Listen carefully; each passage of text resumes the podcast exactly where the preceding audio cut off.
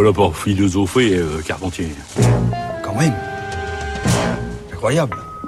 Bonjour Géraldine. Bonjour Adèle, bonjour à toutes et à tous. La grille d'été n'a pas encore commencé sur France Culture, il faut encore attendre une semaine, mais déjà vous nous proposez vos lectures de l'été.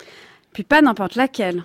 Moby Dick d'Herman Melville, fruit de ses expériences maritimes dans le Pacifique entre 1841 et 1844, écrit en 18 mois, publié en 1851, ce monument, ce chef-d'œuvre, ce monstre de la littérature paraît dans une nouvelle édition chez Gallimard, dans la collection Quarto. Alors on y retrouve la traduction de Philippe Javorski, déjà disponible en Pléiade, mais enrichie ici d'une nouvelle préface d'illustrations, d'un dossier critique, d'un glossaire nautique et des lectures des plus grands, Faulkner, Sartre, Deleuze et j'ajoute John Huston. Ever since the beginning of time, man has pitted himself against the power of the sea to learn its secrets, to solve its mysteries. Many stories have been told of ships and the men who sail them, of sea beasts and the men who hunt them. But none has captured the imagination through the years so much as Herman Melville's immortal story of Captain Ahab, who lost his very soul in the bitterness of vengeance against the great white whale, Moby Dick. You're to look for the white whale. The whale as white and as big as a mountain of snow.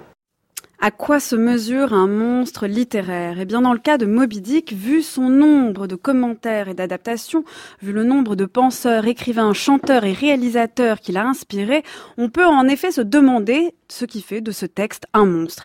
Est-ce vraiment le cachalot lui-même à la blancheur inquiétante? Est-ce que ce sont les personnages, la quête folle du capitaine, l'équipage monde du Pequod, l'énigmatique narrateur Ismaël? Ou est-ce la portée du récit Moby Dick portée tantôt mystique de la chasse à la baleine, tantôt métaphysique de la mer bleue pleine mais silencieuse, ou très physique du périple cétologique. Ou alors, ce qui en fait peut-être un monstre, ce sont peut-être toutes ces lectures, tous ces commentaires qui prolifèrent. On a entendu l'adaptation de John Huston avec Gregory Peck, on découvre tout l'amour d'un Sartre, d'un Blanchot ou d'un Deleuze, Deleuze d'ailleurs, qui évoque dans un de ses cours le désespoir sans façon de l'homme ordinaire sur un bateau.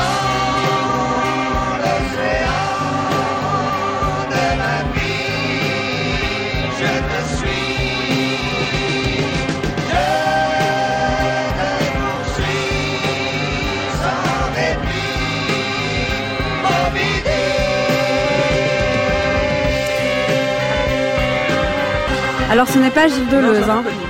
Enfin, j'ai reconnu, j'ai reconnu que c'était pas Gilles Deleuze qu'on a d'ailleurs beaucoup. Non, en fait, je voulais faire en- entendre Gilles Deleuze, donc un extrait de son cours, mais c'était trop peu audible. C'est Nino Ferrer qui exprime une autre forme de désespoir, de la folie biblique à ce désespoir ordinaire.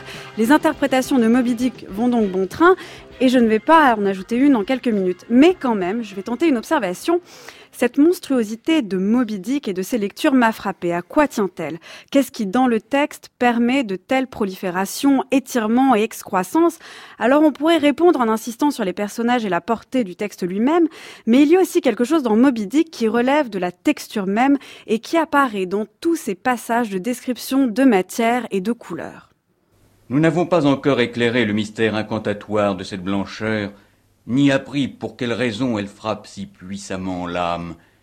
Et ce qui est plus étrange, et encore plus rempli de présages, pourquoi elle est à la fois le symbole le plus significatif des choses spirituelles, le vrai voile du Dieu chrétien, et en même temps l'agent qui rend plus intense l'horreur des choses qui épouvantent l'homme. La blancheur de Moby Dick et ce célèbre chapitre qui la consacre sont bien connus. On y entend toute l'importance d'un blanc implacable, d'un blanc qui fait taire en fait toutes les multiples lectures face à toutes ces interprétations qui font de Moby Dick un monstre de la littérature qui prolonge le texte dans tous les sens. Ce blanc indique plutôt la profondeur, celle des textures, l'importance de la matière, des sens, des couleurs, des sensations. En témoigne ce passage incroyable. Le moment venu, ce spermacéti fut soigneusement manipulé pour aller au bouilloire, ce dont nous parlerons plus tard. Avec quelques autres, je palpais la consistance de celui qui se trouvait dans une bassine grande comme la baignoire de Constantin. Je le trouvais coagulé en gros grumeaux qui roulaient ci et là dans la partie encore liquide. Notre rôle était d'écraser ces grumeaux à la main pour les faire redevenir liquides. un doux et onctueux travail.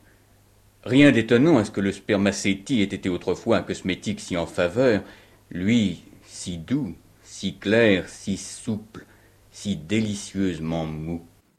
Quand il n'y a pas de signification simple dans un texte, il reste ainsi l'essence d'une texture qui ne l'étire pas en longueur mais en révèle la profondeur comme celle de Moby Dick. C'est donc votre coup de cœur de l'été, Géraldine, euh, dans une collection particulière En quarto Gallimard, alors il y a de très belles illustrations, il y a la, la traduction de Philippe Jaworski, un super dossier critique, c'est à lire pour cet été. Merci beaucoup. Votre chronique est à réécouter, bien sûr, ce site du journal de la philo.